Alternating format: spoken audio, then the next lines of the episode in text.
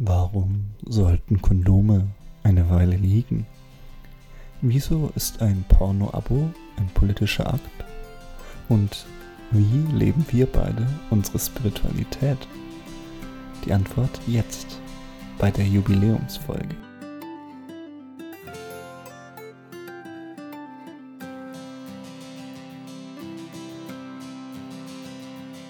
Herzlich willkommen zur 15. Folge von den Liebesäpfeln. Wir feiern heute Geburtstag. Hui.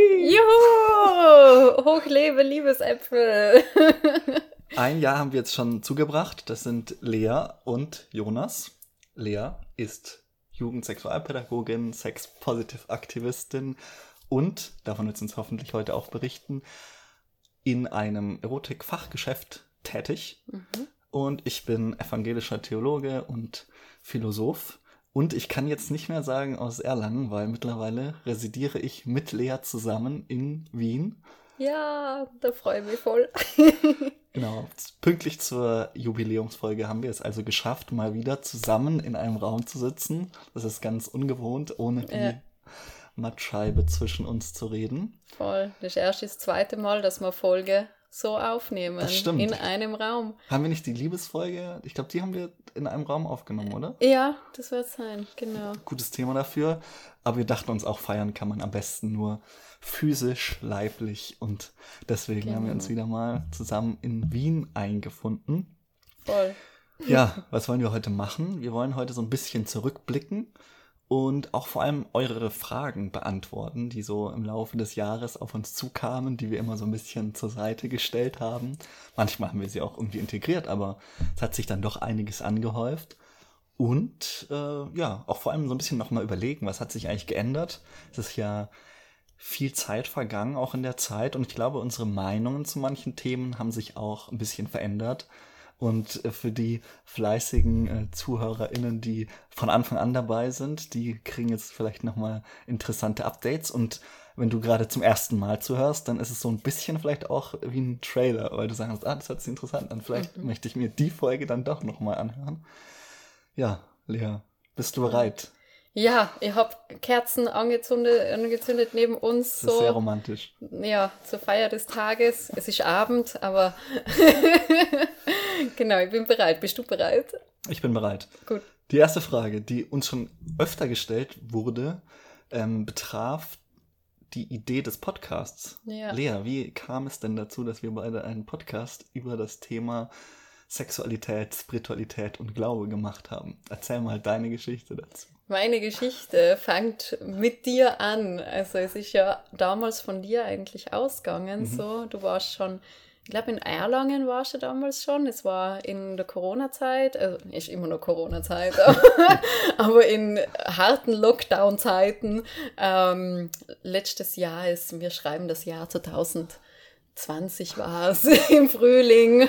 Und da schreibt mir Jonas, also du schreibst mir, ja, Lea, hast du Lust mit mir einen Podcast zu machen? Und ähm, weil du eben äh, würdest gerne Theologie und Sexualität verbinden, weil du da eine Nische siehst im Theologiebereich und dass du dir das mit mir gut vorstellen kannst, eben weil du auch schon meine Hintergrund ja, Geschichte oder zumindest weißt mit wel welchen Themen ich mich mhm. auseinandersetze, äh, gewusst hast. Und ich habe mir gedacht, ja, eh, voll cool. Und habe so gesagt, ja, möchte aber nicht viel Aufwand damit haben. Das war so die, der erste Einwand. und, und da warst du dann auch voll, ja, kein Problem. Also du machst das mit einem Schnitt, du kümmerst um Spotify und so. Und dann habe ich gesagt, ja, das klingt gut, bin dabei.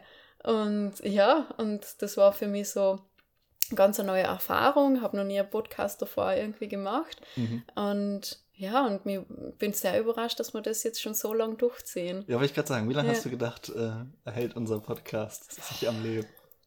Weil ich hätte mir gedacht, wir machen so fünf Folgen. Okay. Und jetzt haben wir bei der 15. Nicht Wahnsinn. Ja, voll. Ja, hast du gedacht, also wie, wie war es für dich, als wir das angefangen haben? Ja, ich habe, also ich wollte schon immer einen Podcast machen, weil ich gerne Podcasts höre und ich mag einfach so die Atmosphäre und in diese Gespräche irgendwie mit einzutauchen. Und ich hatte aber nie ein gutes Thema. Und du hast mich schon auch ein bisschen inspiriert dazu, weil ja. äh, ich in dir diese verschiedenen Themen so gebündelt gesehen habe und mir dachte, Mensch, das wäre eigentlich genau das, was irgendwie auch gebraucht wird, so speziell, auch jetzt in meinem Umfeld. Ich mhm. meine, ich bin ja Theologe und da ist Sexualität zwar schon immer so randständig Thema, aber ich hatte schon das Gefühl, gerade so ein ganz offener Diskurs darüber findet oft nicht statt. Ja, ja. Und habe halt schon erlebt, dass ich eigentlich einer der offensten Personen in dieser Bubble bin. Zumindest hatte ich so dieses Gefühl. Mhm der auch da am entspanntesten mit umgehen kann mit seiner Sexualität. Und dann habe ich nur noch irgendwie jemand Kompetentes gebraucht, die mich da unterstützen kann. Hm. Und ja, ich dachte auch nicht, dass es vor allem auf so Resonanz stößt. Ich dachte, es wären halt so unsere 20 Freunde und sagen so, hey, ja, wir sind mit euch befreundet und deswegen finden wir es ganz toll. machen wir es so ein bisschen für uns und ich finde, wir machen es ja immer noch für uns. Es ist ein Hobby-Podcast und ich hm. war dann aber schon überrascht, dass wir jetzt über dieses Jahr irgendwie schon insgesamt mehrere tausend ZuhörerInnen hatten und äh, das sich schon auch irgendwie eine Größe angenommen hat, hat mhm. die ich nie erwartet hätte. Und das dann vielleicht doch irgendwie die Nische ist, die so in der Weise nicht so viel abgedeckt wird und äh, wo Leute vielleicht irgendwie sich angesprochen fühlen. Und da freue ich mich natürlich drüber. Voll. Und äh, auch vor allem, dass wir so viele coole GästInnen hatten. Das war schon auch eine sehr große Bereicherung für unseren Podcast. Voll. Und hat den auch nochmal so auf ein neues Level gehoben. Mhm. Ja. Voll.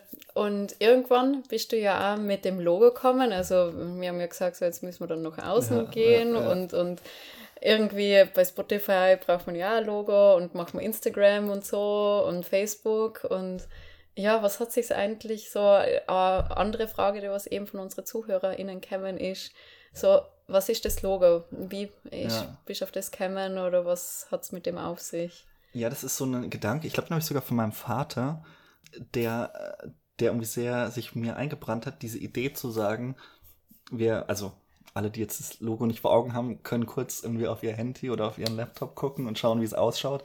ist ja quasi ein Apfel mit einer Vulva. Und diese Idee zu sagen, ähm, wir nehmen die Frucht aus dem äh, Garten Eden, also die Frucht, die Adam und Eva nicht essen sollen, weil sie zur Erkenntnis ihrer Nacktheit führt, dass wenn man in so eine Frucht reinbeißt, also sei es jetzt ein Apfel, was es ja nicht war, aber oder Granatapfel, was auch immer, dass wenn man da reinbeißt, mal darauf zu achten, dass es tatsächlich eine große Ähnlichkeit hat mit einer Vulva. Also gerade ein aufgeschnittener Apfel äh, ist, äh, hat extreme Ähnlichkeit. Mhm. Und äh, deswegen war diese Assoziation natürlich nahe. Und auch dieser Gedanke, ob er intendiert war oder nicht, sei jetzt mal dahingestellt, dass quasi die Menschen dort in den Apfel oder in die Frucht hineinbeißen mhm. und dann erkennen, oh, ich sehe das, was ich auch an mir habe und darin eigentlich ihre Nacktheit erst erkennen. Das fand ich einen sehr äh, spannenden Gedanken, dass das so ganz physisch zu verstehen ist, was mhm. da passiert ist. Und ja, das hat äh, mich dann zu diesem Logo bewogen und dann habe ich meine inneren äh, Zeichenskills gechannelt, weil, ich, weil, wir kein Geld hatten, um uns äh, professionellen zu leisten.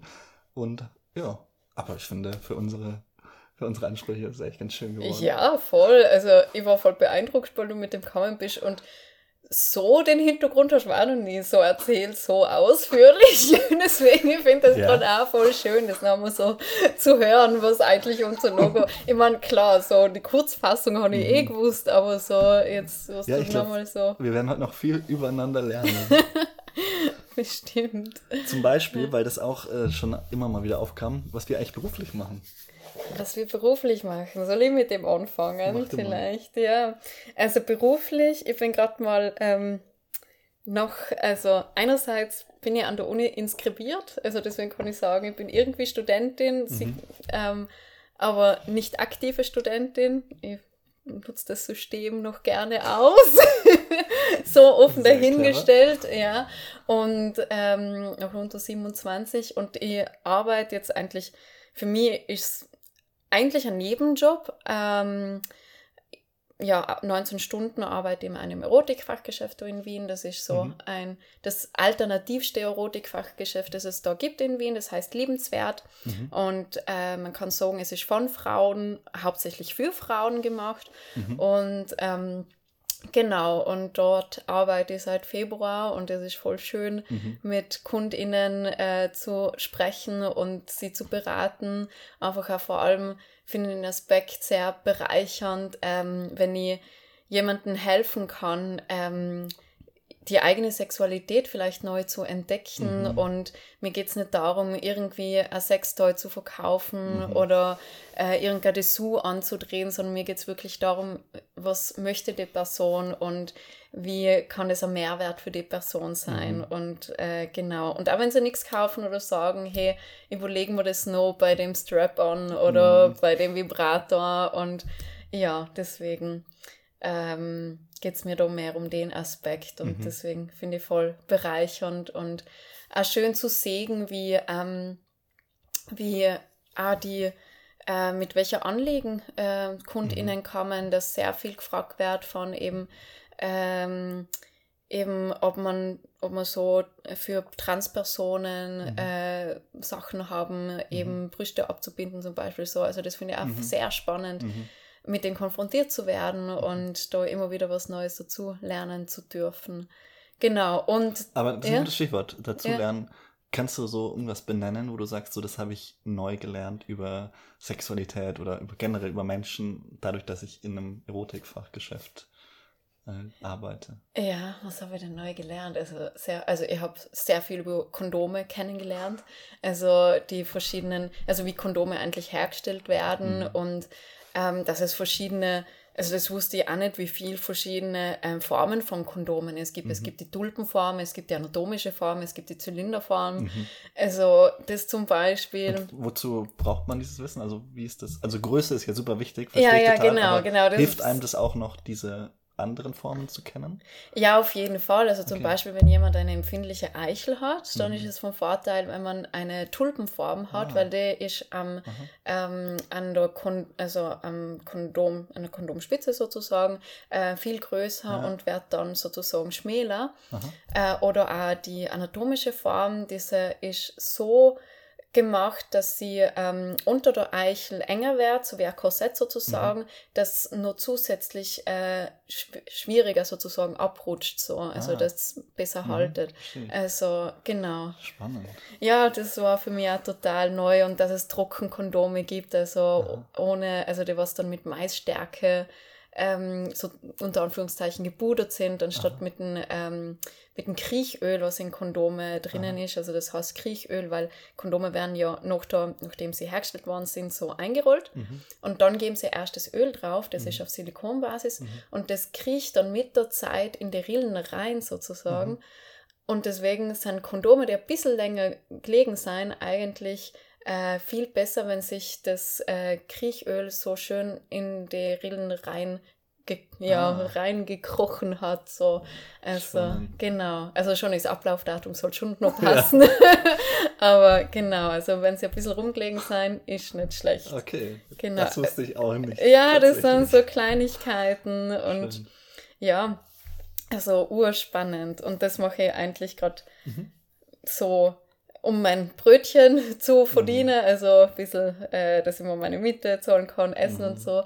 Und ansonsten mache ich eben die Ausbildung zur Lebens- und Sozialberaterin Mhm. und wo dann wirklich mein Ziel ist, als Beraterin zu arbeiten und äh, Menschen zu unterstützen Mhm. bei ihren Themen und Problemen und der Sexualität. Genau, Cool. voll.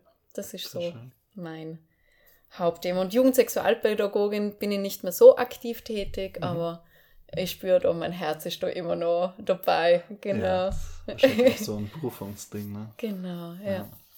Ja, und jetzt stelle ich dir einfach die Frage voll gern zurück, Ja, das ist eine gute Brücke, weil ich würde auch sagen, im Herzen bin Ja. ich einfach Pädagoge und alles, was ich darüber hinaus mache, sind quasi einfach nur Ausformungen von diesen ja, Berufung oder von dieser äh, inneren ja, Affinität dazu. Mhm. Und was ich ganz konkret mache, ist, ich bin an der Uni und bin da wissenschaftlicher Mitarbeiter, also habe eine Assistentenstelle, bin auch Hochschullehrer, also ich lehre auch einfach an der Uni Wien als praktischer Theologe, schreibe nebenher meine Dissertation, also bin Pre-Doc, wie man das so schön äh, amerikanisiert nennt mittlerweile. Und dar damit verdiene ich mein Geld. Das ist einfach ein Vollzeitjob, an Ja. der Uni, am Lehrstuhl zu arbeiten etc. und eben an seiner Dis zu schreiben und Seminare zu geben. Und darüber hinaus mache ich nebenher noch äh, die Campusseelsorge an der Uni Wien.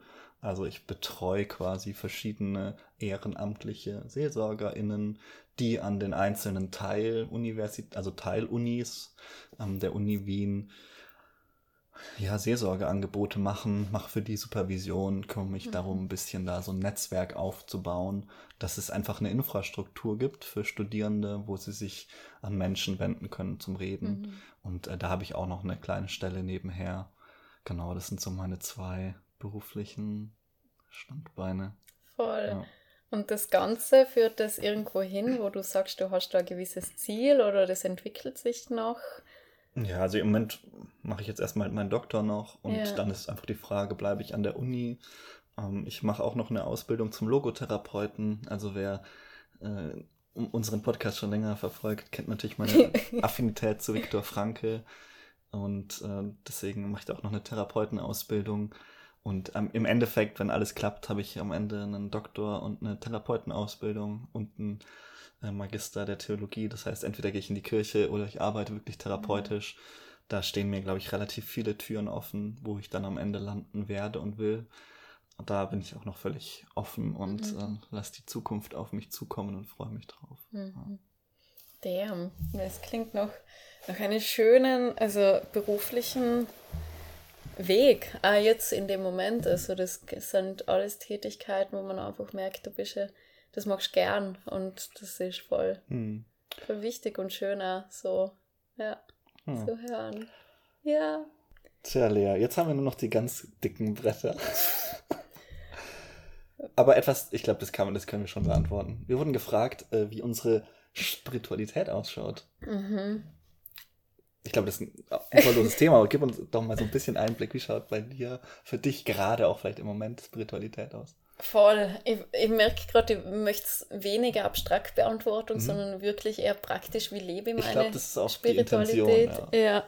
Und meine Spiritualität lebe ich vor allem ähm, durch Rituale, jetzt ganz aus dem Stegreif mhm. heraus äh, beantwortet. Mhm. Also ähm, vor allem so Rituale, wo ich einfach dankbar bin, dass mhm. ich so kurz vorm Essen, also je, nicht jedes Mal, jedes mhm. Mal mm, check ich es einfach nicht oder mhm. verstehe mich nicht mhm. drauf und mhm. so, äh, aber wo ich einfach immer wieder so kurz innehalte und Dank, sei es fürs Essen mhm. und wo ich vor allem dankbar bin, sind Pflanzen und Natur, also da verspüre ich Grunddankbarkeit und ähm, genau, und wo ich meine Spiritualität erlebe, ist äh, so, ähm, wenn ich Yoga mache und mhm. wenn ich mir auf meine Shakti-Matte lege, also das ist so, so eine Matte mit all so kleine Pixar, äh, genau, also sie liegt eh da drüben im Eck und, äh, und das ist für mich so Meditation und da einfach wirklich zu mir zu kommen und äh, also verschiedene, manchmal habe ich so verschiedene Affirmationen oder Mantra, Mantras, die was gerade für mich präsent sein, gerade mal ist das Mantra,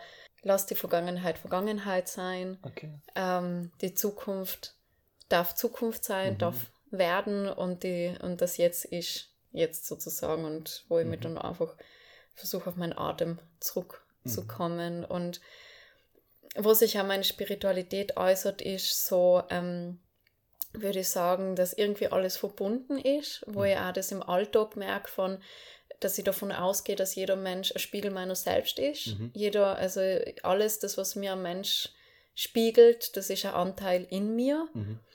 Und egal, ob mir der Mensch nervt oder triggert oder mir Freude bereitet und so, das, was der Mensch in mir auslöst, hat immer irgendwie was auch mit mir zu tun. So. Mhm. mhm. Und äh, das hat für mich halt auch irgendwie mit Spiritualität zu tun, weil eben die Verbundenheit da ist. Und ja, sehr viel Körperweisheit hat für mich auch Spiritualität zu tun. So, Was heißt das?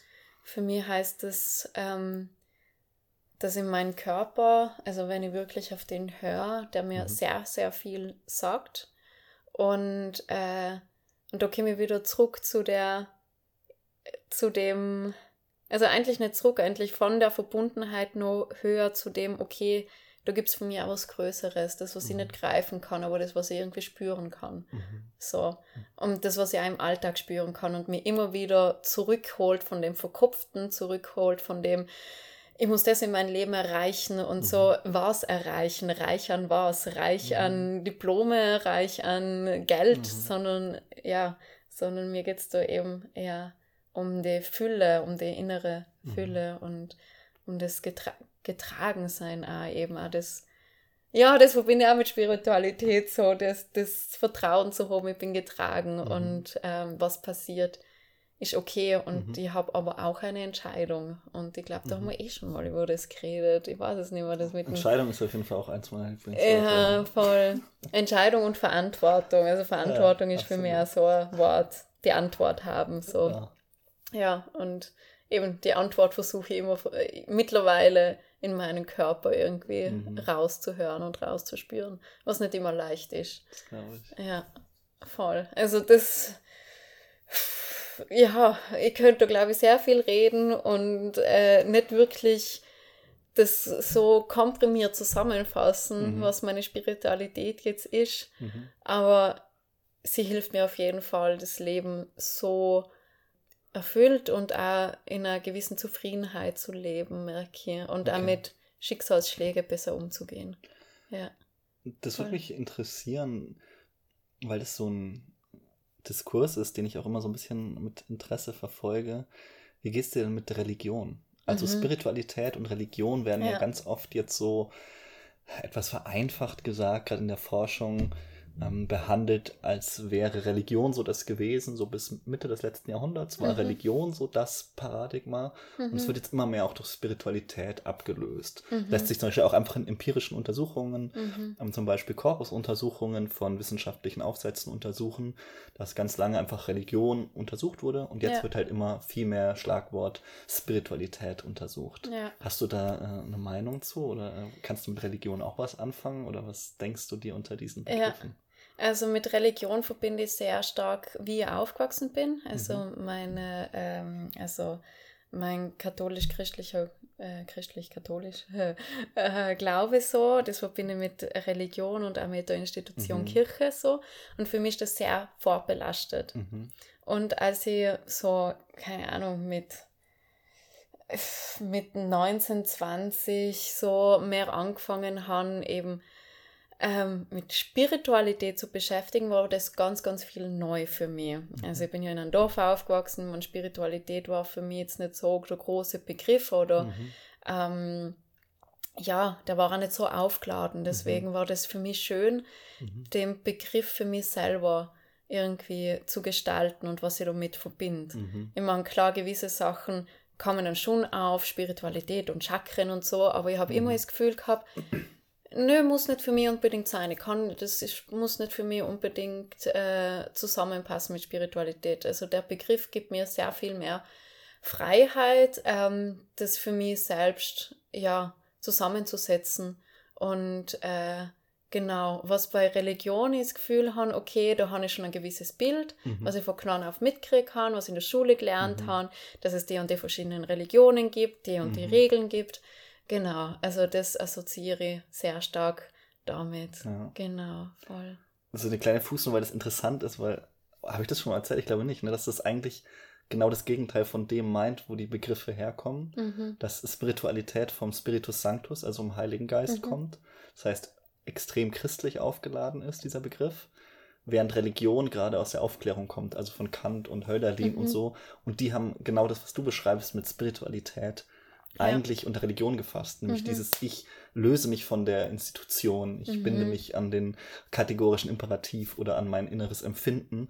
Und das ist interessant. Äh, du bist da total äh, oft äh, dem, äh, im Lauf der Dinge, weil die meisten Leute verstehen es genau ja, so, deswegen ja. habe ich auch nachgefragt.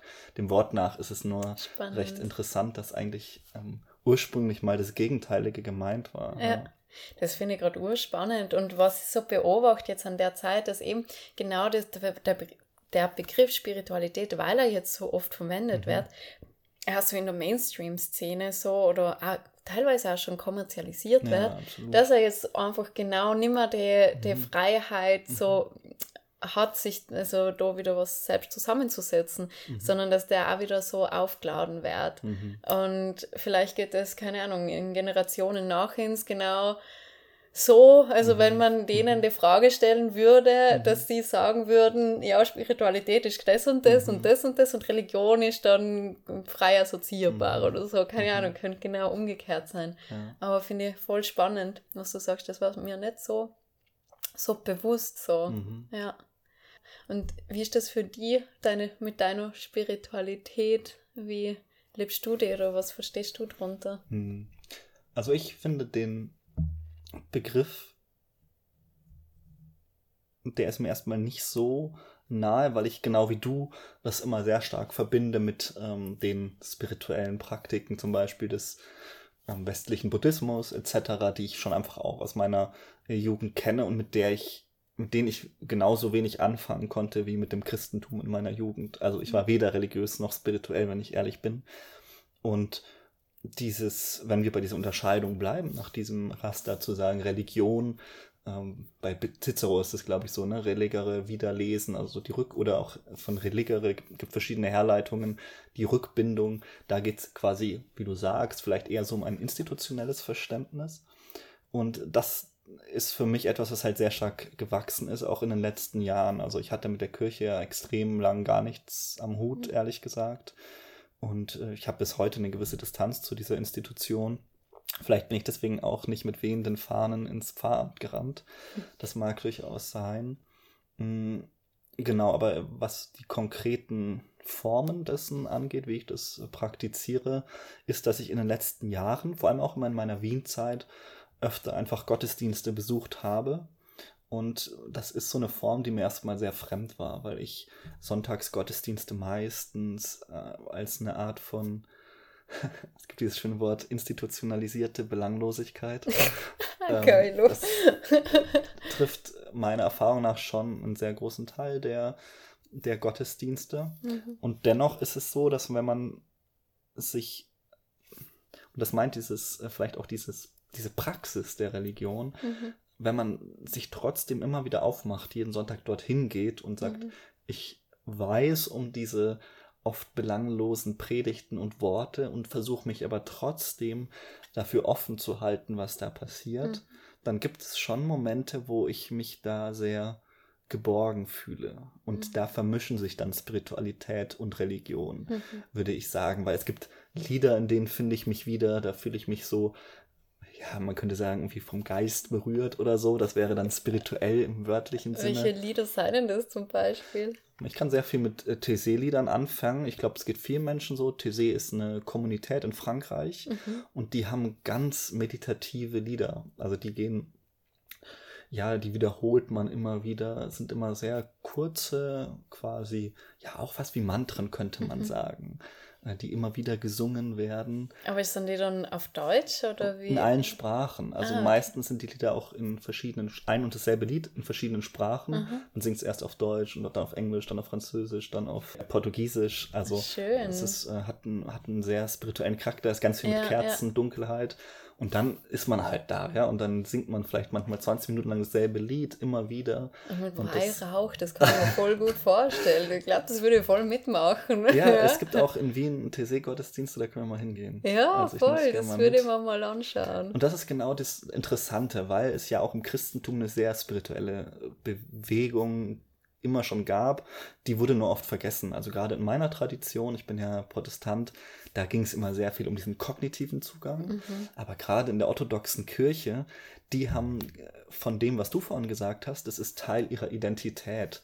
Also du hast ja zum Beispiel gesagt, dass dir ähm, Spiritualität eine Verbundenheit mit allen ähm, mit allen bedeutet. Und zum Beispiel in der Orthodoxie die Orthodoxie ist eine panentheistische Vorstellung Gottes. Das heißt, sie sagt, dass Christus uns in allem begegnet, dass mhm. uns begegnet, auch in meinem Nächsten, in der Schöpfung.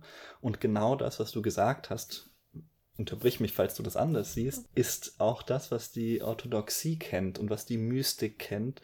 Und es ist jetzt erst in den letzten Jahren und Jahrzehnten, glaube ich, wieder vermehrt entdeckt worden, wie spirituell, wie mhm. meditativ, wie kontemplativ auch äh, die christliche Religion sein kann. Mhm. Und das finde ich sehr gewinnbringend, also wo man das äh, sehen kann. Genau, das, das sind so meine spirituellen Praktiken. Zum einen der Gottesdienst Mhm. Aber dann auch so ganz handfest für mich zum Beispiel. Ich habe angefangen, ja, das ist eine Praxis, die habe ich von Karl Jaspers. Der sagt, es ist eine gute Praxis am Ende des Tages, hm, sich quasi zu vergegenwärtigen, wo man irgendwie sich selbst ausgewichen ist. Mm. Und äh, wo man quasi nicht ähm, seinen eigenen Werten und Überzeugungen gefolgt ist. Mhm. Und dann Momenten, wo man, wo es einem gelungen ist, die Person zu sein, die man gerne wäre. Und ich habe das so für mich ähm, auch schriftlich äh, mhm. gemacht, indem ich Tagebuch schreibe, aber in Dialogform. Mhm. Und ich äh, schreibe da mit meinem alter Ego. Ich habe diesen mhm. Trick von äh, Margaret Atwood, die eine sehr berühmte kanadische Autorin ist mhm. und die auch sagt, sie hat quasi Poppy, das ist so ihre Identität, die alltägliche, die lässt sich ablenken, die mhm, ist äh, mhm. chronische Prokrastiniererin. Der kenne ich gut. Äh, ja, und Margaret ist halt ihr Schriftsteller-Ich und die, in diesem schreibt sie und äh, für mich ist es auch so, dass ich in diesem Tagebuch mhm. mit mir selbst einen Dialog führe über das, was mhm. ich, ja, da begegne ich quasi mir selbst, wie ich gerne wäre mhm. Und reflektiere einfach nochmal darüber, ja, wo ich mir ausgewichen bin und wo nicht und so. Das finde ich voll spannend, dass du das eben so mit Spiritualität verbindest, mhm. so gelebte äh, Spiritualität, weil das wären so Sachen, was mir jetzt eingefallen ist, das würde in einem äh, Ratgeber mhm. stehen, zum Beispiel, wie kann man sein Leben mehr in den Griff kriegen. Mhm. So. Und das finde ich voll spannend, dass man das eigentlich genau dort in der eigenen Spiritualität mhm. auch wiederfindet. Mhm. Genau. Das ist auch, das ist, glaube ich, auch immer so ein, so ein Konflikt, weil man natürlich sagen kann, ja, ich geht es hier um Selbstoptimierung oder so. Ne? Genau. Aber das denke ich nicht, sondern ich glaube, es geht da schon eher darum, wie man quasi ja, dass wir schon auf der Suche nach einem gelingenden Leben sind. Ich glaube, das ist ganz zentral für Religion mhm. überhaupt. Ich glaube, Religion im Kern ist immer der Versuch, in diesem Leben, das irgendwie unsinnig wirkt mhm. und an vielen Stellen auseinanderbricht, gerade in Grenzsituationen mhm. des Todes, des Zufalls, aber auch von großer Liebe, in diesen Momenten Ordnung und Sinn hineinzubringen. Mhm. Und auch da, wo man denkt, es hat keinen Sinn mehr, noch Sinn zu mhm. finden. Mhm. Und das geht, glaube ich, einfach nur, wenn wir mit uns, wenn wir uns selber besser kennenlernen mhm. und versuchen zu verstehen, was in uns ist und was wir werden wollen, wer wir werden wollen und können.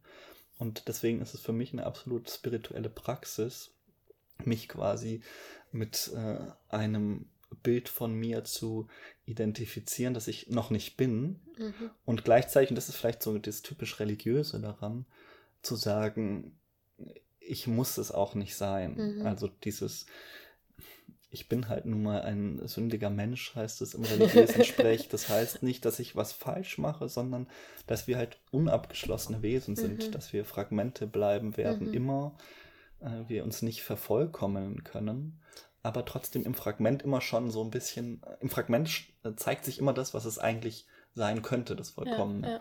Und das äh, versuche ich damit, glaube ich, ein bisschen zu beleben. Hm. Ist das für dich so auch der Gedanke, so das nicht vollkommen zu sein? Also man kann nicht vollkommen sein. Ähm, auch so für die die Einstellung, die dir hilft, nicht in das Selbstoptimierende zu rutschen, so, mhm. weil das beobachte ich ja mhm. und haben das auch sehr lange an mir beobachtet, als ich eben angefangen habe, mich mit der Spiritualität auseinanderzusetzen mhm. und in spirituelle Communities äh, mhm. zu kommen, da in mhm. Wien, ähm, um mir auszutauschen. Und ich habe gemerkt, ich bin von einem Workshop in den nächsten mhm. gegangen und so mhm. weiter. Und ich muss da noch hin und da noch und das da. Und wo ich jetzt im Nachhinein einfach merke, okay, das ist zu viel Selbstoptimierung mhm. gewesen mhm. und nicht so annehmen, wie ich bin und dass wie ich bin schon in Ordnung ist, mhm. aber es natürlich mir gut tut und mir Freude bereitet, mich besser kennenzulernen ähm, und meine Spiritualität doch weiter zu leben, aber nicht in einer Selbstoptimierung, was ich immer nur aufpassen muss, dass ich nicht in den mhm. reinrutsche, weil die, äh, die Fallen, die sind überall, mhm. vor allem weil es kommerzialisiert wird. Jetzt wollte ich fragen, ob du genau, also wie du mit dem umgehst, ob genau ja. die Einstellung dir da hilft. Das würde ich schon sagen. Also mhm. es gibt diesen sehr komplizierten Gedanken der Rechtfertigung in der Religion, vor allem im Luthertum, dem ich ja irgendwie entwachsen bin. Und da geht es darum, dass man quasi sagt, man ist gerecht und Sünder immer zugleich. Also wir sind quasi von Gott beschenkt mit Freiheit und Erlösung, aber wir bleiben halt auch immer unvollständig Fragment, äh, wie ich es vorhin ausgedrückt habe. Ja. Und das ist für mich immer so die Grunddisposition, von der ich ausgehe und die ich schon auch in mir trage, zu sagen, ich bin erstmal hier und da und das ist genug. Diese, dieses, ja, auch das ist ein großer Begriff, aber das, was ich mit Gnade bezeichnen würde, zu sagen, ich bin mit meinem Leben beschenkt, das habe ich mir nicht selber geholt und das habe ich mir auch nicht verdient und das habe ich auch nicht verdient, sondern ich bin erstmal da und dafür kann ich dankbar sein. Und das ist eigentlich auch schon genug. Also allein, dass ich da bin, ist eigentlich alles, was ich brauche, nicht nur um zu leben, sondern irgendwie um auch vollkommen und abgeschlossen zu sein in gewisser Weise. Und von dem ausgehend bin ich natürlich in einer Welt, die ganz viel noch, ähm, wo ich noch Verantwortung habe. Ne? Das ist ja auch für mich ein wichtiger Begriff, wo ich auf dieses Leben Antworten geben kann. Aber ich gehe immer von diesem Punkt aus zu sagen, erstmal bin ich genug, so wie ich bin. Und diese Ruhe, die mir dieser Gedanke gibt, das ist ein Zuspruch, den kann man sich, glaube ich, nicht selber machen. Das ist, kann man anders sehen, ne? Aber wie dieses, kann man das ist ein Zuspruch? Ja, zu sagen, dass ich genug bin, ich, ich glaube, das ist was, was äh, viele Menschen sagen, das muss man praktizieren, das muss ich mir immer wieder selber sagen. Ähm, ich das Schöne an der Religion, finde ich, oder an der Religion, in der ich mich befinde, ist es, dass es mir zugesprochen wird. Und das ist auch was Schönes, wenn ich sonntags in die Kirche gehe, dass die Idee für mich dieses Gottesdienstes ist, dass mir gesagt wird, du bist ein Geschöpf Gottes, du bist geliebt und du mhm. bist erstmal, wie du bist, schon abgeschlossen. Du mhm. musst dich nicht noch erst, musst es dir noch nicht erst noch verdienen. Mhm. Es gibt natürlich Traditionen, ja, die sagen, du musst viel machen, sonst kommst du in die Hölle. Das ist keine Tradition und kein Gottesbild, das mir mhm. nahe liegt. Aber dieses zu sagen, ich bin immer schon geliebt und immer schon genug, das ist eine Einstellung, die mich vor diesem Druck, mich zu perfektionieren, mhm. befreit, weil ich sagen würde, ich bin genug, aber ich bin niemals das Vollkommene. Mhm. Also ich, ich changiere zwischen diesen zwei Punkten. Mhm. Und es gibt mir einerseits die Freiheit, mhm. mich zu entwickeln und zu entfalten und irgendwie Schöpfer, meine mhm. schöpferische Freiheit zu erleben. Mhm. Und gleichzeitig nimmt es mir den Druck, zu sagen, ich muss das auch realisieren, sonst bin ich nicht genug. Mhm, mh. Und das ist die große Gnade, glaube ich, mhm. die Religion zumindest in meinem Leben mir geben konnte und hoffentlich manchen anderen Menschen auch in irgendeiner Form geben mhm, kann. Mhm. Urspannend, so das ähm, äh, von du kriegst einen Zuspruch eigentlich sozusagen mhm. von Gott, wie ich das richtig verstanden habe, dass du genug bist. So. Mhm. Und einer, ein Teil in mir hat gesagt, ja, du gibst doch voll die Verantwortung ab, so, weil mhm. die, das kommt von dir, von innen mhm. heraus. Mhm. Aber eh, dadurch, dass dann wiederum, ich glaube, das hast du ja davor auch gesagt, dass irgendwie Christus oder Gott, glaube ich, hast du gesagt, in uns halt in allen uns begegnet, so, dann, dann begegnet er dir ja auch in dir sozusagen. So. Absolut, ja. Und dann ist eigentlich, wenn man das zurückführt, kriegst du ja doch dann wieder einen Zuspruch von dir selber, so, weil du ja. Ja, das, das ist der große mhm. Unterschied zwischen mhm. Pantheismus und Panentheismus. Mhm. Also zu sagen, Gott ist alle Menschen mhm. und äh, Gott ist in allen Menschen. Mhm. Und ich würde schon sagen, dass ich in allen Menschen Gott sehen kann, aber nicht alle Menschen sind mhm. Gott. Weil in dem Moment, wo ich sage, Gott ist mit allen Menschen identisch, mm, dann äh, fällt, implodiert die Theologie zur Anthropologie. Dann mhm. gibt es nur noch Anthropologie. Und äh, ich finde, und das sehen manche Leute anders, die sagen, es braucht keine Theologie. Ich finde, das hat einen ganz äh, großen Wert zu sagen, es gibt noch, Gott ist zwar in der Welt und Teil der Welt, aber er übersteigt sie auch mhm. nochmal. Er ist auch da, wo die Welt uns nicht mehr zur Verfügung steht und ähm, wo uns Sachen betreffen, die wir eben nicht mehr einordnen können. Mhm. Das, was man Transzendenz nennt, ja, mhm. oder das Unbedingte, die Unendlichkeit, mhm. das Sein an sich. All das sind ja Begriffe für Gott. Und ähm, ich glaube, das hat, es ist wertvoll, das, das nochmal auseinanderzuhalten Aber natürlich ist es deswegen auch eine spirituelle Praxis, mhm. wenn ich quasi mir selbst begegne. Weil ja. Gott ist gespiegelt irgendwie in der Schöpfung, das glaube ich schon. Mhm. Und in dir und in, auch, wie du sagst, in Natur. Ähm, es gibt dieses, diesen schönen Spruch oder einen der klügsten Sätze von Richard Raw, das ist ein katholischer Theologe, ein zeitgenössischer. Wahnsinn, was du alles für welche Namen warst, die Vornamen und die Nachnamen, Wahnsinn und zuordnen kannst. Ich muss einfach sagen, das ist mal in jeder Podcast-Folge, bin ich einfach so, what the heck. Aber ja, red weiter. Jetzt hat er die raus. Nee, das ist gut. Äh, der, hat, der hat das so schön formuliert. Ähm, die Schöpfung ist äh, die Gottes erste Bibel, vielleicht seine einzige.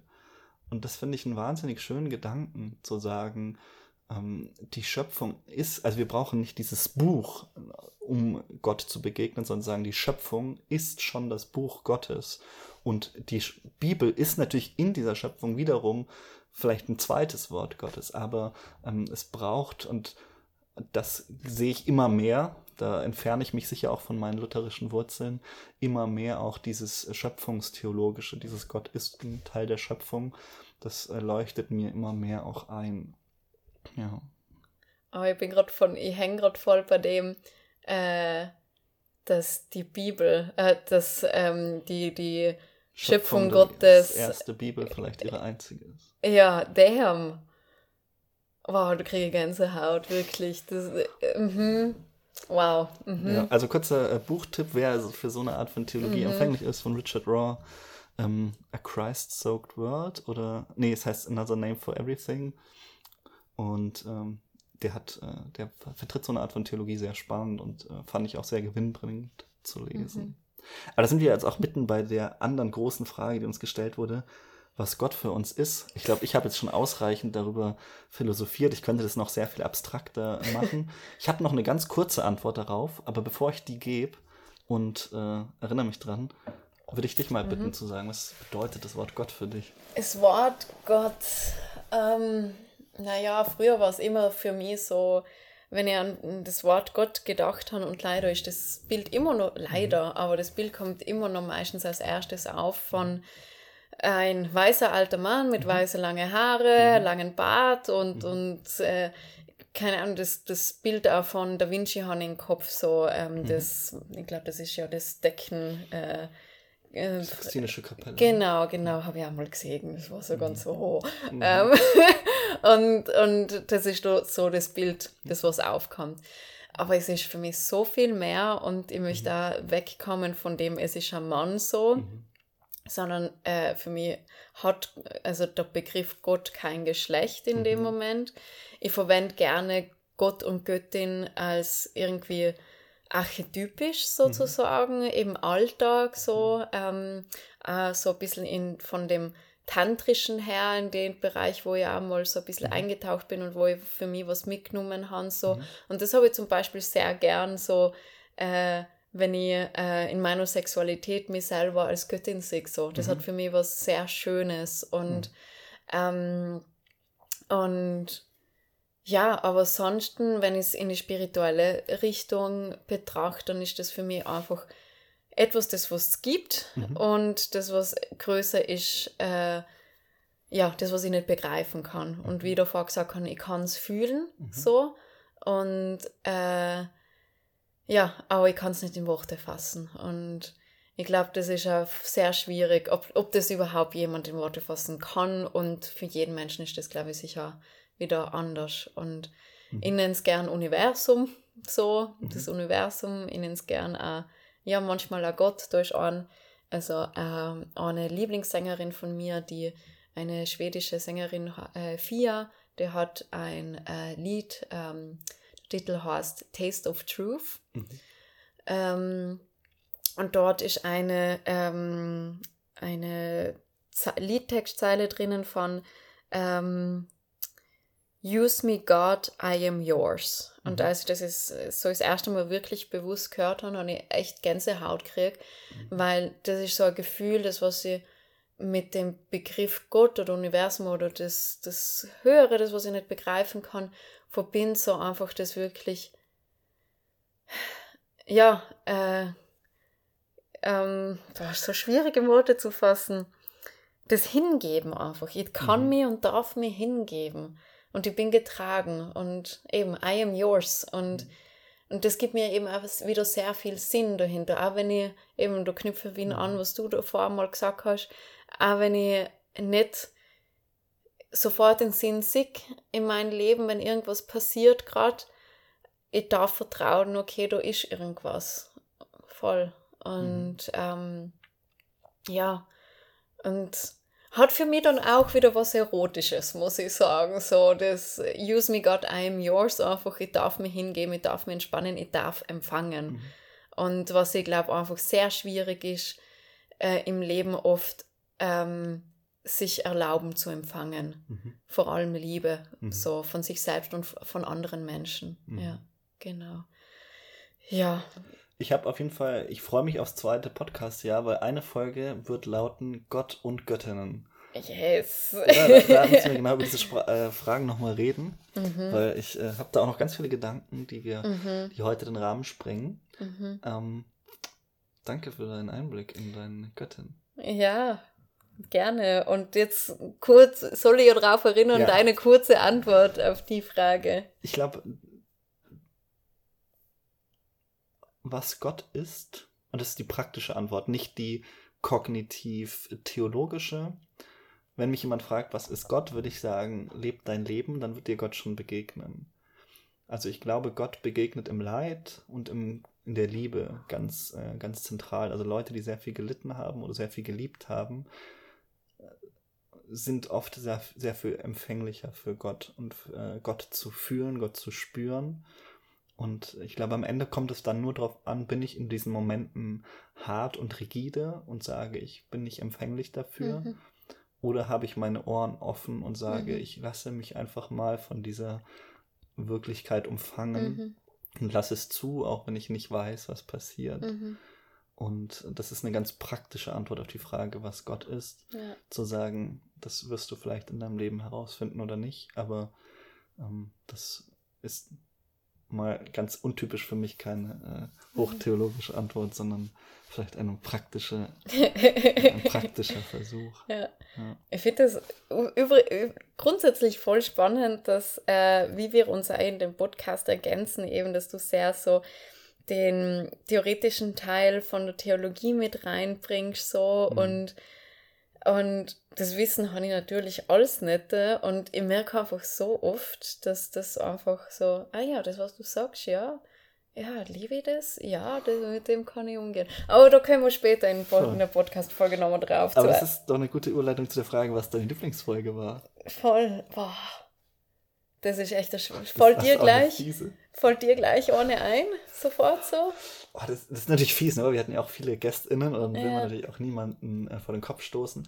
Ich muss sagen, mir haben die GästInnen-Folge erstmal so ganz abstrakt immer mhm. ganz gut gefallen, weil wir da nochmal andere Inputs hatten. Fand es aber auch schön, wenn wir zu zweit waren, mhm. äh, weil wir dann doch auch, ich hatte das Gefühl, immer mehr uns aufeinander eingegroovt haben. Mhm. Ich fand äh, vielleicht auch einfach, weil es noch so präsent ist, die letzte Folge sehr cool mit mhm. äh, Lisa zum Thema Jungfräulichkeit. Einfach weil ich viel gelernt habe und weil ich da ganz viel ja irgendwie so mitgenommen habe, auch mhm. für mich, weil das mir erstmal so fremd war. Ähnliches gilt auch zum Beispiel für die Folge mit Hannah zur natürlichen Verhütung. Das mhm. war auch was, da, das, da haben sich einfach für mich neue Welten eröffnet. Deswegen, mhm. das äh, fand ich einfach sehr schön, da mal so ganz äh, andere Sachen zu hören. Mhm. Ja, die mhm. zwei sind mir auf jeden Fall in Erinnerung geblieben. Und ja, genau. Voll. Jetzt, wo du so drüber redest, sind mir, ist, sind mir zwei Folgen eingefallen, die was mir auch sehr präsent sein. Und ähm, ich meine, ich kann es nicht als Lieblingsfolge mhm. betiteln, so, aber ähm, es ist eher so, wo ich für mich sehr viel mitgenommen habe, ist einmal die Schamfolge. Mhm, das kann ich mir vorstellen. Ja, ja weil ich einfach Scham ganz außer, ja, ähm, also neuen Perspektive gesehen haben, mhm. dass Scham grundsätzlich nichts Schlechtes mhm. sein kann, sondern mhm. unterstützend sein kann mhm. und Grenzen ähm, wahren kann, mhm. so eigene. So. Mhm. Weil für mich der Begriff Scham einfach so sehr äh, aufgeladen war und assoziiert war mit Schambehaarung und es ist was Schlechtes und so. Und das finde ich voll, voll schön, dass ich da eine neue Perspektive kriegen kann. Und ähm, ja, Ich muss auch sagen, bin mir selber dankbar, dass ich da so offen bin, Mhm. neue Perspektiven auch reinzulassen. Ähm, und die natürliche Verhütungsfolge hat mir auch urgut gefallen, weil es mir einfach selber nochmal bestärkt hat, ähm, die Zyklusbeobachtung natürlicher Verhütung äh, selbst zu praktizieren. Äh, genau, und äh, du hast du gerade offen gehabt. Kannst du das nochmal aufmachen, welche Folgen wir alles gehabt haben? Ah. Ja, urviel. Ich fand noch sehr interessant auch die Polyamorie-Folge, Mhm. weil die mich einfach sehr beschäftigt hat, Mhm. weil das ja irgendwie so ein persönliches Thema auch war und ja, ich glaube, das hat mich einfach sehr, da hatte ich auch gleich vorher großen Respekt vor, wie das werden würde, darüber zu Mhm. reden. Und gerade so der Poly-Spirit, das äh, ist mir auf jeden Fall sehr hängen geblieben. Mhm. Mhm. Und äh, ja, lass uns doch nochmal reingehen in ein paar der Folgen. So, was, äh, was ist hängen geblieben? Du hast gerade schon angedeutet, wie äh, ist es denn, natürliche Verhütung? Hast du da jetzt Erfahrungen gemacht seitdem? Voll. Also ich habe ja, ähm, wann war denn das? In April, ähm, Anfang oder Mitte April war das, dass ich meine äh, Hormon Hormonspirale entfernen habe lassen. Mhm. Ähm, und äh, einfach mit dem Grund, also ich habe sie früher entfernt, als eigentlich nötig war. Mhm. Äh, weil ich einfach keine Hormone mehr nehmen haben wollen, weil ich seitdem ich 15 war, glaube ich, eben die Spiele genommen habe und dann eben Hormonspirale. Und genau, und seitdem habe ich dann mit der natürlichen Verhütung, sprich ähm, Zyklusbeobachtung, äh, Mhm. angefangen. Ich verwende es hauptsächlich gerade, also nur als Zyklusbeobachtung, Mhm. weil wenn man ähm, damit anfängt, sollen die ersten zwölf Monate einfach nur mal äh, kenn also kennenlernen sein Mhm. von eigenen Zyklus Mhm. und noch nicht als Verhütungsmethode Mhm. verwendet werden. Okay. Genau. Und ich finde es urspannend, ähm, einfach auch dann äh, zu beobachten, meine Stimmungen zu beobachten, weil ich einfach genau merke, okay, äh, so ein paar Tage bevor ich meine Tage kriege, bin Mhm. ich echt so an die Stimmungsschwankungen, bin Mhm. gereizt. Und das habe ich, als ich die Hormonspirale genommen habe, nicht so einordnen können. Mhm. Und es hat einfach eine Regelmäßigkeit. Und Mhm. deswegen kann ich das sehr gut zuordnen und bin sehr happy. Also, dass ich das jetzt mache, auch wenn ich es geschafft habe, äh, drei ähm, Thermometer kaputt zu machen in der Zeit schon. Weil ich habe mir zuerst so ein analoges besorgt, so, wo Mhm. man dann die Temperatur wieder runterschütteln muss. Okay. Und das ist aus Glas und während Oh, dem shit. Schütteln, weil das muss richtig arg schütteln, dass das Aha. runtergeht, ist mir schon ein paar Mal irgendwo durchgeflogen und zum Glück ist nicht mehr Quecksilber in die drinnen, Ja. sondern eben andere, ich weiß jetzt nicht genau welche Flüssigkeiten, aber genau, dass ich mir jetzt ein digitales zugelegt habe, dass ich nicht so runterschütteln muss. ja, aber ja, wie gesagt, es ist sehr spannend ähm, zu bemerken, wie sehr äh, ja, ich da auch auf meinen Körper ähm, lernen darf zu hören und äh, mir auf das einzustellen. Also Mhm. ja, und voll schön, dass ich das durch den Podcast und Mhm. ähm, einfach nochmal ja, bestärkt worden bin, das so zu machen und durchzuziehen. Mhm. Ja.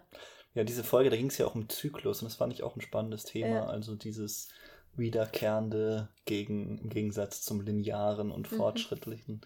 Da habe ich schon auch ab und zu nochmal dran denken können. Inwiefern, also wie hat sich das bei dir?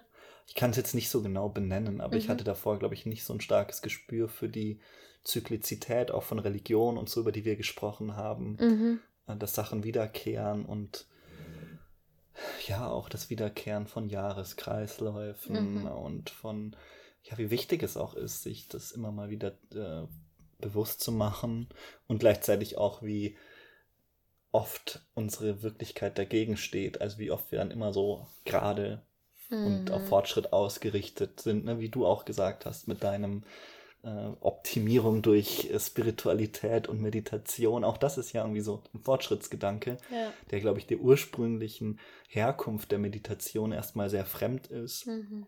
die ja doch, würde ich sagen, eher zyklisch ist und auch nicht so sehr ein Ziel oder eine, Mhm. also auch das gibt es, ne? aber ich glaube, es gab auch viele kontemplative Praktiken, die überhaupt keinen Fortschrittsgedanken zur Maxima erhoben haben. Mhm. Ja.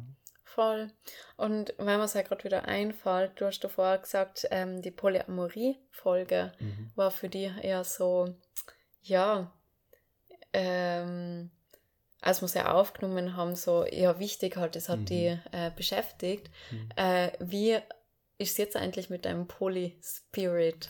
Ja, ich finde diesen Begriff Poly-Spirit so schön, den hast du, für mich hast du den geprägt auf jeden Fall. Yes. Ähm, weil ich finde es sehr sinnvoll, darüber so zu denken, als eine Art Möglichkeitsraum. Also zu sagen, ich habe diese Tür, die ist erstmal potenziell offen. Also interpretiere ich für mich auch Poly-Spirit, zu sagen, ich bin offen für viele Lieben im weitesten Sinne. Und ich glaube, der ist, zumindest geht es mir so, wenn man einmal diese Tür geöffnet hat, dann ist sie erstmal da, als man ist sich dessen bewusst, dass es diese Tür gibt. Und ob man dann durch sie verkehrt, ist wieder eine andere Frage. Mhm. Ich glaube, das macht ja auch in Spirit aus, dass er nicht immer weht, sondern manchmal auch einfach äh, laviert und da ist. Mhm. Und ich was sich auf jeden Fall geändert hat oder weiterentwickelt hat seit der Polyamorie-Folge, ist nochmal mehr dieses Bewusstsein für Verantwortung. Ähm, ich glaube, ich war früher schon sehr idealistisch. Mhm. Ähm, das kam sicher auch daher, dass man erstmal sehr viel Gegenwind bekommt oder ich damals bekommen habe in dieser Zeit, einfach in meinem Umfeld. Und dann neigt man, glaube ich, ganz natürlich dazu, Sachen erstmal ja, ich will jetzt nicht sagen, mit einem missionarischen Eifer voranzutreiben, aber ich habe, glaube ich, sehr oft gedacht, dass es Leute, dass jeder potenziell eigentlich Poly leben könnte. Mhm. Und habe aber gemerkt immer mehr, dass es eben für viele Leute keine Option ist und für viele Leute eine schwierige Disposition ist. Mhm. Und es bestimmte Voraussetzungen braucht, überhaupt so mhm. denken und leben zu können. Und da bin ich einfach vorsichtiger geworden. Mhm. Also zu sagen, Leute, die jetzt nicht aus einem Poly-Hintergrund kommen, zu sagen, naja, mal schauen, das äh, wird die dann bestimmt irgendwie auch, mhm. äh, vielleicht ist es ja auch was für die. Ich, wie gesagt, ich glaube schon, dass jedem Menschen es gut tut, sich dieser Tür bewusst zu sein, zu sagen, es ist möglich, so zu leben, es ist eine Option, mhm. eine realistische, auch eine schöne und auch für viele Menschen gute Option. Mhm. Aber sie ist eben auch eine von vielen und mhm. nicht äh, die mhm passende für jeden Menschen. Ich glaube, Voll. das habe ich dann auch so gelernt, weil ich glaube, auch manchen Menschen hat es nicht so gut getan, mhm. dass ich, äh, dass sie eben sich vielleicht von mir erhofft haben, dass ich doch weniger Poli bin, als ich es bin oder wie auch mhm. immer. Und das ist etwas, das hat sich, glaube ich, gewandelt. Und ich glaube, dann hat sich generell vielleicht unser aller äh, Sexualitäts- und äh, Liebesleben und durch die Pandemie einfach nochmal sehr mhm. verengt und verändert. Mhm. Ähm, ja. So würde ich so ganz abstrakt mal formulieren. Mhm. Wie steht's um dein, sorry? Na, ich wollte da gleich an, ja. äh, anknüpfen, was sich da genau in der, also in deinem Sexualleben, in der Sexualität durch die Pandemie verändert hat. Ich weiß, also bei mir ist es natürlich auch schwer auseinander zu dividieren, ne, weil ich jetzt nochmal meinen Lebensschwerpunkt verändert habe mhm. und nicht mehr in Deutschland lebe, sondern in Österreich und in Wien. Ich glaube, dadurch werden auch nochmal viele Beziehungen auf den Prüfstand gestellt. Mhm. Was sind äh, wie wird in den einzelnen Beziehungen zugehen, welche Modi findet man da und wie mhm. möchte man leben und was möchte man, was nicht. Mhm. Das finde ich generell das Schöne am Prodigy Spirit, dass das jederzeit Verhandlungsmasse ist, mhm. also dass man nicht per Definition sagt, das ist so eine Beziehung, das ist so eine Beziehung, mhm. sondern zu sagen, okay, anderer Ort, andere Lebenslage, andere Lebensphase, was ist jetzt gerade mhm. dran? Hm, insofern hat sich das, glaube ich, für mich einfach vor allem auch durch diesen Ortswechsel verändert. Mhm. Ich glaube aber schon auch, dass die Pandemie, das ist auch etwas, was ich mit einer Freundin neu besprochen habe, uns auf einer sehr basalen Ebene von Berührungen entfremdet hat. Also mhm. ich kenne jetzt doch einige Menschen, die sagen, es fällt ihnen schwieriger, Leute zu umarmen. Auch mhm. schlicht ihr Libido ist zurückgegangen bis mhm. verschwunden. Oh, wow. Und sie fühlen sich einfach nicht mehr so mhm. Angezogen und haben nicht mehr, mhm. das ist wie so ein, ja, so ein Feuer, das halt irgendwie ausgegangen ist. Und es hat mhm. davor immer so leicht gebrannt und wurde mal entflammt. Mhm. Aber jetzt ist es halt einfach über diese Jahre, über diesen Winter ganz ausgegangen. Und das heißt natürlich nicht, dass diese Menschen nicht wieder dieses Feuer entfachen können, Voll. aber es ist nicht so eine grundsätzliche Wärme da, die nur mhm. darauf wartet, entfacht zu werden. Mhm. Und ich würde sagen, das scheint mir etwas zu sein, was durch die Bank hindurch, durch den Lockdown, die Lockdowns mhm. und die mhm. viele Vereinsamung und auch Distanzierung durch mhm. Maßnahmen in unserer Gesellschaft vielleicht eingetreten sein könnte. voll. Also das kann für mich, also für mich fühlt es sich auf jeden Fall an, so wie ein kollektives Trauma, was wir da mhm. erlebt haben und immer nur erleben. Mhm. Genau, ja, ja. voll. Ja. Tja, und das hat dann eben auch Auswirkungen auf unsere Sexualität. Ja, voll. Was mich interessieren würde, weil wir es von alten Episoden hatten, ähm, hat sich dein, äh, weil das ist eine Episode, die hat mich auch einfach sehr bewegt, weil die, weil die Recherche davor mich irgendwie berührt hat. Die Porno-Folge. Mhm. Hat sich dein äh, Umgang mit Pornografie geändert seit der Porno-Folge? Ich muss gerade zurückdenken, was man da, weil ich habe in der Zeit voll dem die, die Porno-App Fantasy, also das Hör. Ich glaube, die hast du noch empfohlen, ja? Ja, genau. Finde ich immer noch gut, aber ich benutze sie gar nicht mehr. ich bin komplett eigentlich äh, seit den letzten paar Monaten komplett von Pornografie weggegangen, weil es mir einfach nicht mehr zart. So, also ist das der Verlust der Lust durch die Pandemie? Na, gar nicht. Ich habe in letzter Zeit sehr, sehr hohe Libido, seitdem ich die Hormonspirale nicht mehr mhm. habe. Also, okay. das ist ja schön. Ähm, das, was ich spüre, aber von der Pandemie kurz an, da noch was zu sagen, ist, dass ich, ähm, ich gehe nicht mehr so schnell äh, auf Körperkontakt ein. Mhm. Schon Menschen, die ich mhm. kenne, ja. Mhm. Aber Menschen, die was ich nicht kenne, ist nicht so schnell mhm. für mich Körperkontakt mhm. da. Ja. Und das finde ich eigentlich eine gute Entwicklung für mich, mhm. weil ich da früher oft nicht so stark meine Grenzen gespürt okay. habe. Mhm.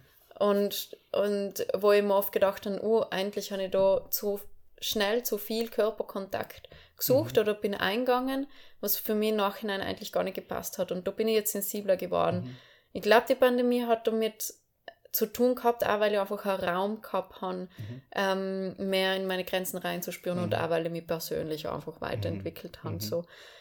Genau, und zur Pornografie, ja, also wie gesagt, irgendwie, ich kann mir vorstellen, dass das jetzt auch einfach eine Phase ist. Ich kann mir vorstellen, ich habe jetzt erst vor kurzem im Erotikfachgeschäft Geschäft darf ich auch unsere DVDs ausleihen. Ähm, ich habe heute gesehen, ihr habt Fifty Shades of Grey im Regal. Ja, haben wir auch. Aber wir haben auch Erika Last unter anderem.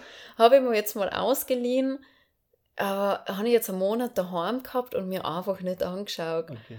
Deswegen, was ich daheim habe jetzt ist, weil ich mich ja mit Shibari, also mit der japanischen Fesselkunst auseinandersetze, mhm. äh, sind so äh, praktische mhm. Pornosachen, mhm. die was nicht wirklich sie können, also es, es passieren jetzt nicht aktive porn, pornografische mhm. Handlungen, also je nachdem, wie man es definiert, aber mhm. es sind jetzt nicht Oral- oder Anal- oder Vaginalsex mhm. oder so inkludiert, aber wo halt gezeigt wird, wie man jemanden fesseln mhm. kann. So. Also das habe ich jetzt zum Beispiel und das mhm. interessiert mich und schaue ich an, aber so Pornografie ist gerade gar nicht präsent bei mir. So. Also eher, also wenn ich dann Solo-Sex habe, dann sehr stark einfach mit mir, mit meinem Körper und sehr bei mir mhm. so. Mhm. Und ähm, oder sonst dann manchmal Fantasie. Aber mhm. ja, genau, voll. Also mhm. das ist sehr spannend, wie sich mhm. das entwickelt hat. Mhm. Ja, voll. Ja. Ja, ich habe äh, auch nach dieser Folge mich auf jeden Fall entschlossen, nicht mehr Pornhub zu konsumieren. Und habe auch seitdem einfach halt Geld da investiert. Weil ja. ich finde es einfach okay. Ich finde es einfach, keine Ahnung, ich gehe auch ins Kino und da zeige ich auch Eintritt. Und ich ja, finde es ja, einfach wichtig. Ich finde, es ist auch ein politischer Akt, für Pornografie zu bezahlen. Ja. Muss man halt ehrlich sagen, weil sonst Total. bezahlt immer jemand anders. Und meistens mit, ähm, ja, mit harten Währungen des Leides. Und mhm. deswegen finde ich, wenn man es sich leisten kann, sollte man gerade in diesem Feld das Geld investieren, weil das ist in andere Menschen irgendwo investiert und in Gerechtigkeit Voll. und Selbstbestimmung. Und deswegen würde ich schon sehr dafür plädieren, ja. wie wir irgendwie da auch Geld für in die Hand zu nehmen. Ja, ja. unbedingt. Lea, jetzt haben wir ja, einiges äh, im Rückblick gesehen. Was ist noch, äh, was steht noch an? Wir haben einige coole Themen im zweiten Jahr auf der Uhr. Ähm, ja, was haben wir vor? Also ich hatte überlegt und mit Lea, wir haben uns ein bisschen zusammen Gedanken gemacht und was uns auf jeden Fall extrem interessieren würde, wäre nochmal so mit anderen Religionen ins Gespräch zu kommen, mhm. also mit Islam, Judentum, Buddhismus, äh, was auch immer sich äh, sonst auftut. Also wenn Leute von der Kirche mhm. Satans äh, zuhören, bitte meldet euch. Wir würden gerne mit euch über eure Sexualität sprechen. Ja. ähm, Online-Dating haben wir zum Beispiel auch bislang noch nicht gemacht und all sowas zum Beispiel Stimmt. auch ähm, jetzt du als äh, Erotikfachverkäuferin Sextoys und Roboter. Das würde mich schon auch interessieren. Mhm. Ich glaube, die Zukunft bringt da ganz viel in unser Sexualleben rein, von dem wir noch gar nicht Voll. ahnen, was passieren wird. So crazy. Also wir kriegen immer wieder Kataloge mhm. in unserem Erotikfachgeschäft und da sind echt crazy Sachen schon drin, wo mhm. ich mir denke, wow, das gibt's schon, krass. Ja, ja aber da ja, und da, da ich auch Leute irgendwie kenne, die zum Beispiel homosexuell sind in der Kirche, würde ich auch gerne da mal irgendwie jemanden einladen. Mhm und auch mal über Ehe reden, vielleicht auch gerne mit einem meiner vielen Freundinnen, die schon verheiratet sind, weil das ist natürlich für Außenstehende immer leicht darüber zu reden, aber es ist dann doch nochmal interessant, die Innenperspektive zu haben.